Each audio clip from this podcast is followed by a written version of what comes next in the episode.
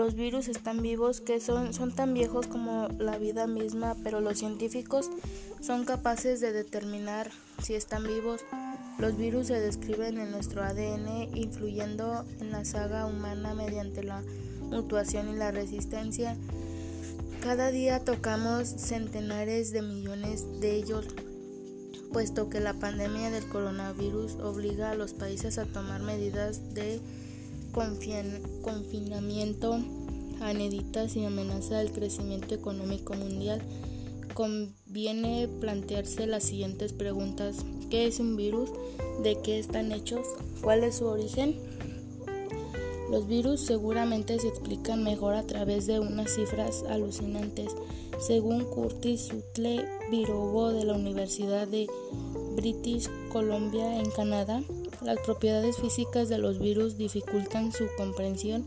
Para empezar, su pequeño tamaño. Si cada virus presente en un cuerpo humano alcanzara el tamaño de una cabeza de alfiler, el adulto medio alcanzará una altura de 150 kilómetros.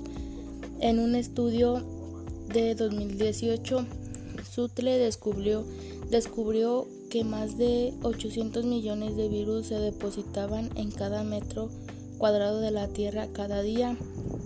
En una cuchara sopera de agua de mar hay generalmente más virus que habitantes en Europa. Tragamos más de mil millones de virus cada vez que vamos a nadar, afirma Sutle. Un artículo publicado en 2011 en la revista Nature Microbiology estimaba que había más de un quinto millón por un seguido de 30 ceros de virus en la Tierra. Si se colocaran uno al lado de otro, formarían una fila de 100 millones de años luz, es decir, mil veces la longitud de Vía Láctea.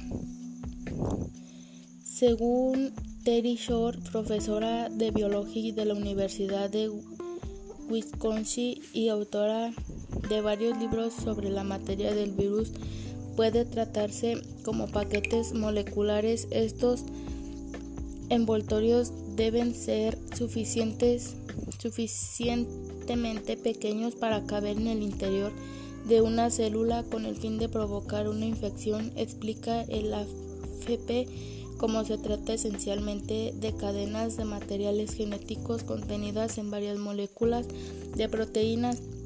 Los virus ocupan un extraño lugar entre lo vivo y lo inerte, puesto que no tienen células y no producen energía mediante la respiración. Una definición clave de los organismos vivos, muchos científicos los excluyen de esta categoría, sin embargo, una vez penetran en su huésped, los virus entran en actividad de manera raramente vista en la naturaleza, piratean las células con nuevas instrucciones genéticas para replicarse a una velocidad vertigosa. Para Ed Ribicki, virólogo de la Universidad del Cabo, son tan un concepto como una cosa material, considerando que los virus están vivos, puesto que una vez están dentro de una célula, son la célula, dice la AFP.